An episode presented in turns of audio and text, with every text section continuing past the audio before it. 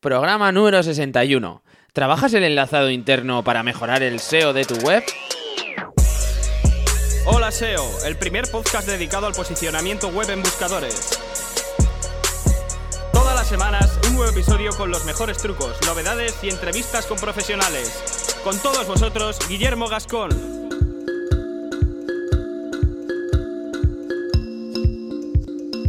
Muy buenas a todos, ¿qué tal? ¿Cómo estamos? Otra semana más aquí para hablar de SEO, de posicionamiento en buscadores y de todo lo que rodea al mundo del marketing online. Como siempre, encantado de, estar con vosotros y compartir algunas de las reflexiones y experiencias que voy teniendo en el mundo del, posicionamiento web, sobre todo en, el buscador como es Google. Esta semana he recibido muchísimo feedback de, los programas anteriores, tanto la implantación del, del certificado SSL como el de la posible actualización del algoritmo Phantom. Por cierto, que este jueves 9 eh, tuvimos movimientos importantes otra vez eh, en las SERPs y ya se está hablando de otro eh, posible movimiento en el algoritmo. Este incluso le han llegado a poner nombre, el nombre de Fred, por parte de Google, o sea que esto se está yendo un poquito ya de madre. Si tenéis movimientos en vuestros proyectos, comentarlo en, la zona de comentarios del post que siempre viene adjunto a este podcast. Y como todas las semanas, para los amantes de los negocios en Internet y en especial de, lo que es el e-commerce, estoy preparando, estoy compartiendo con todos vosotros los entresijos de un proyecto que estoy llevando a cabo. Eh, es una tienda online en toda regla. Cada pocos días voy mandando un vídeo con lo que son los avances que vamos realizando y cómo lo vamos gestionando, los problemas que nos van surgiendo, todo eso en una especie de vídeos recopilatorios. Si te interesa, en las notas del programa tienes un cajetín de suscripción donde me puedes dejar tu correo electrónico y te mandaré más información. Después de todo este pedazo de introducción, vamos con el tema del día, que no es nada más y nada menos que el enlazado interno y su importancia en el posicionamiento y optimización para nuestras webs. Lo primero de todo, como empezamos siempre los podcasts, vamos a saber qué es el enlazado interno. Supongo que eh, para muchos eh, esta cuestión será una tontería, pero no sé si hay alguna persona que forma parte de la audiencia que puede que no lo sepa.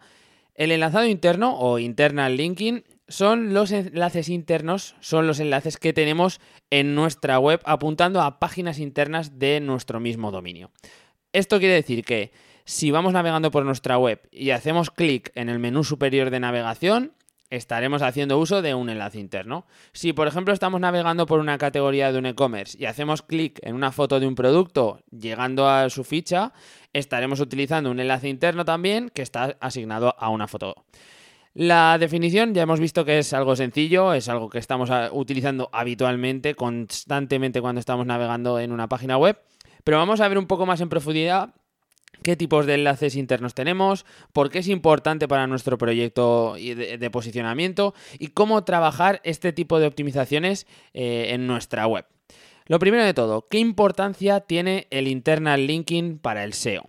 Como os podréis imaginar, los enlaces internos tienen una función vital para lo que es la navegación por el sitio. Los usuarios no podrían ir de una sección a otra sin estos enlaces, pero no solo es importante ahora que estamos hablando de temas de SEO, no solo es importante de cara al usuario, los robots de Google también recorren nuestra web y pasan por todos estos enlaces internos, a menos que le digamos lo contrario, claro, pero eso lo vamos a explicar un poquito más adelante.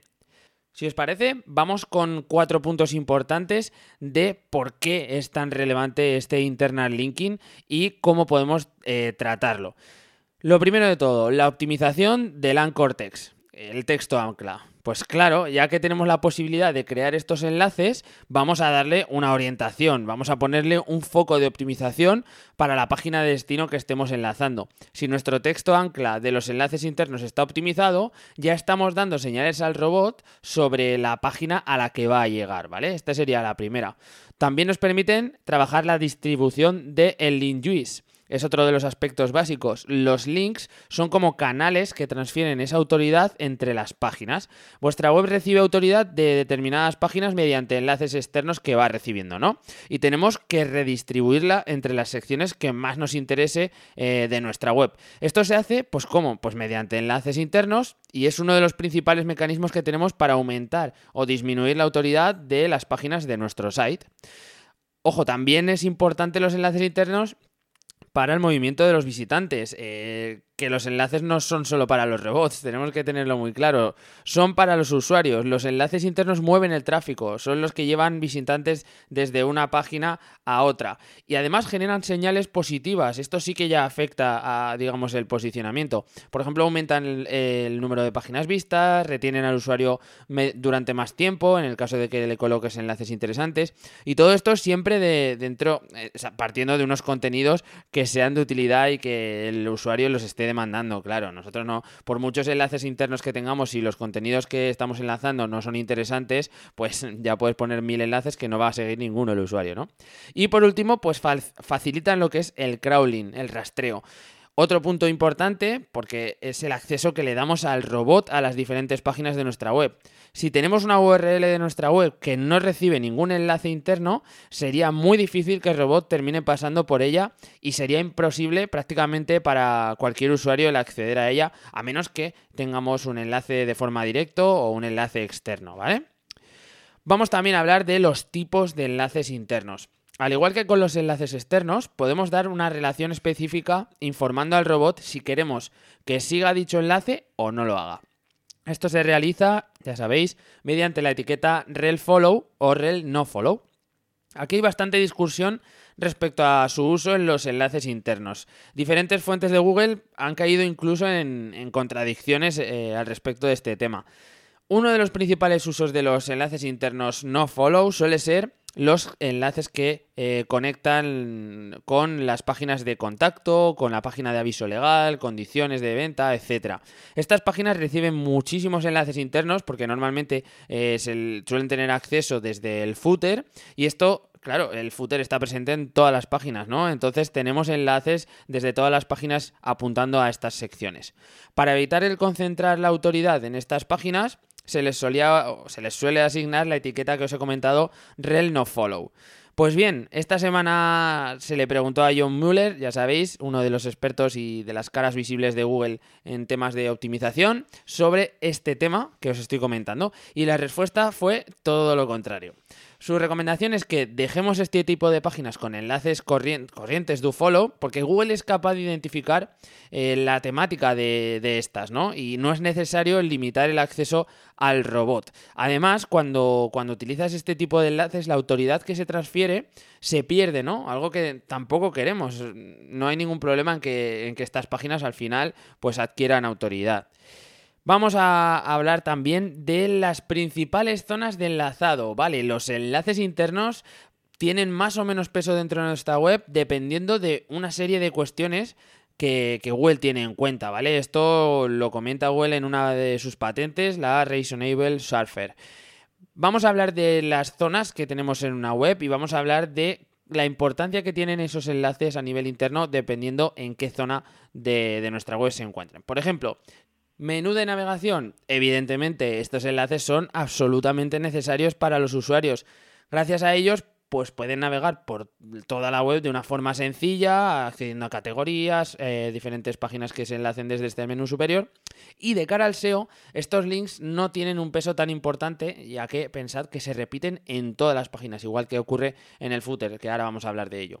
Barras laterales y footer, lo que es el sidebar y el pie de página, al igual que los enlaces en el menú superior, su incidencia en el SEO es mm, más limitada, no, no tiene un impacto tan alto, aunque no podemos decir que sea nula, ¿vale? Tampoco podemos eh, hablar de, un impacto eh, cero. ¿Por qué? Porque al final estos enlaces también están eh, permitiendo un flujo de, de, los usuarios y eso sí que tiene unas implicaciones que podemos decir a nivel de SEO son interesantes. Otro tipo de enlaces, los más importantes internos, son aquellos que se encuentran en el cuerpo de la página. Esta es la sección que mayor repercusión tiene a nivel de SEO para los enlaces internos. Son links únicos porque tienen un uso bastante más preciso y por eso también merecen un valor más alto. Veamos rápidamente el peso que tienen los enlaces dentro del contenido, dentro de este espacio del cuerpo de la página. En la patente que os he comentado eh, previamente tenemos una serie de puntos que dan mayor peso o relevancia a estos enlaces internos por lo que Google entiende que son enlaces mayormente clicables, ¿vale? Son enlaces que son que tienen más potencial para ser clicados y por ello tienen más peso. Vamos a ver cinco de estos puntos que, Google nos, recomienda para potenciar los enlaces internos. El tamaño de la fuente en el texto ancla. A mayor tamaño, mayores opciones a ser clicado. Esto es una cosa que no deja de ser eh, sentido común, pero bueno, eh, Google nos lo certifica en esta patente.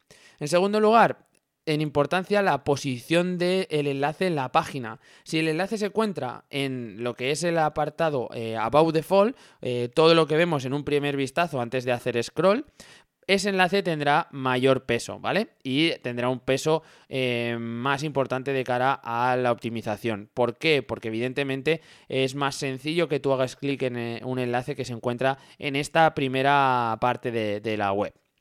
Vamos a por el tercer consejo. Posición del enlace en una lista. Si tenemos un listado de enlaces, el primero de ellos tendrá un mayor peso que los siguientes. Bueno, parece una cosa también lógica, ¿no? Porque es más eh, propenso a ser clicado. Cuarto, la incitación al clic del texto ancla. Pues evidentemente, cuanto más accionable sea el anchor, mayor peso tiene.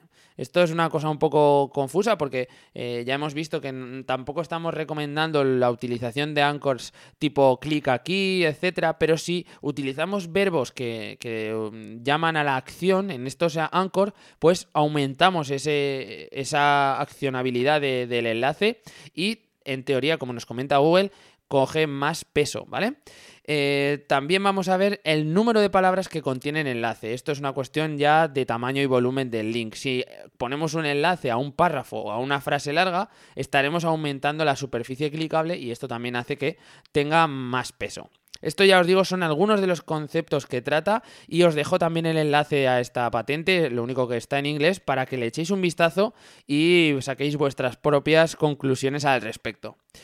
Para finalizar, vamos con unas recomendaciones, que son unas recomendaciones más personales para que vosotros tengáis en cuenta en vuestros proyectos y en el enlazado interno que, estáis trabajando. En primer lugar, os recomiendo enlazado en páginas de categoría. Tanto si trabajas en un blog como si trabajas un e-commerce, tus páginas de categoría deben contar con un, con un texto único que permita optimizar y dar un enfoque a dicha página. Bueno, pues este texto es ideal para incluir enlaces internos apuntando a categorías inferiores o a artículos o productos que, tú creas que son de referencia dentro de esta página o dentro de esta categoría. Un ejemplo muy común es en los en los e-commerce, las páginas de categoría siempre suelen contar con un texto único en lo que podemos encontrar enlaces a subcategorías de, este, de estos tipos de productos o incluso a las marcas de este, este tipo de productos, ¿no? a la página de marcas de, de este e-commerce. Bueno, para que veáis que es algo bastante común y que funciona muy bien. Enlaces en el primer párrafo, vale, esto es fundamental. Cuando trabajemos en alguna publicación, tanto en el blog como, como en una categoría como la que os acabo de comentar para e-commerce, la recomendación es que si queréis dar peso, eh, si queréis dar una fuerza extra a un enlace, eh, lo coloquéis en el primer párrafo, ¿vale? Y además trabajando un anchor un poco con sentido. Tampoco os paséis con el, exceso de los anchor exactos. Ah, y al hilo de esto viene la siguiente recomendación, utilizar anchor naturales. Existe la tendencia de utilizar pues este tipo de textos anclas súper optimizados en los enlaces internos. Y si bien es cierto que tienen menos riesgo, porque al final son enlaces que no tienen tanto riesgo, eh, generan un enlazado que entre tus páginas no va a ser tan no va a ser muy variado, va a ser prácticamente idéntico y esto yo creo que no es bueno, ¿vale? No es beneficioso que estés trabajando siempre con Anchor exacto en los enlaces internos de, tu web. Yo le daría variación, le daría naturalidad y utilizaría pues lo que te comentaba, eh, textos ancla que sean naturales. Tampoco os recomiendo que os paséis de enlaces eh, apuntando, enlaces internos, perdón, eh, en cada una de las páginas. Al igual que con los enlaces salientes, yo no te recomiendo que coloques demasiados enlaces apuntando a otras páginas, porque esto al final lo que hace es reducir eh, esa potencia que, que va a transferir de una página a otra el enlace interno. Y así, bueno, se ha pasado rápidamente. Llegamos al final de este programa 61. Espero que, os sirva a todos para empezar a dar importancia, si no estabais dándosela ya, a estos enlaces internos y sobre todo si no estáis trabajando la optimización de, estos links, empecéis a darle caña y revisaros vuestra web de arriba abajo, porque creo que es algo importante y que muchas veces eh, pasamos por alto o dejamos como para más adelante, ¿no? Os recomiendo que lo empecéis a trabajar desde el principio. Y bueno, necesito vuestro feedback, necesito vuestros comentarios y sobre todo vuestras valoraciones en las principales plataformas, como ya sabéis, iTunes, Evox y sobre todo en el boca a boca. Recomendárselo a vuestros compañeros de curro, recomendar, el programa a la gente que sabéis que, le interesa esta temática. Les decir, oye, escúchate este programita de Hola SEO, que la verdad es que está interesante, sobre todo si te interesa lo que es el mundo del SEO y el posicionamiento en Google. Nada más, eh, nos vamos a ver ya la semana que viene. Un abrazo fuerte, nos escuchamos, nos leemos. Un saludo.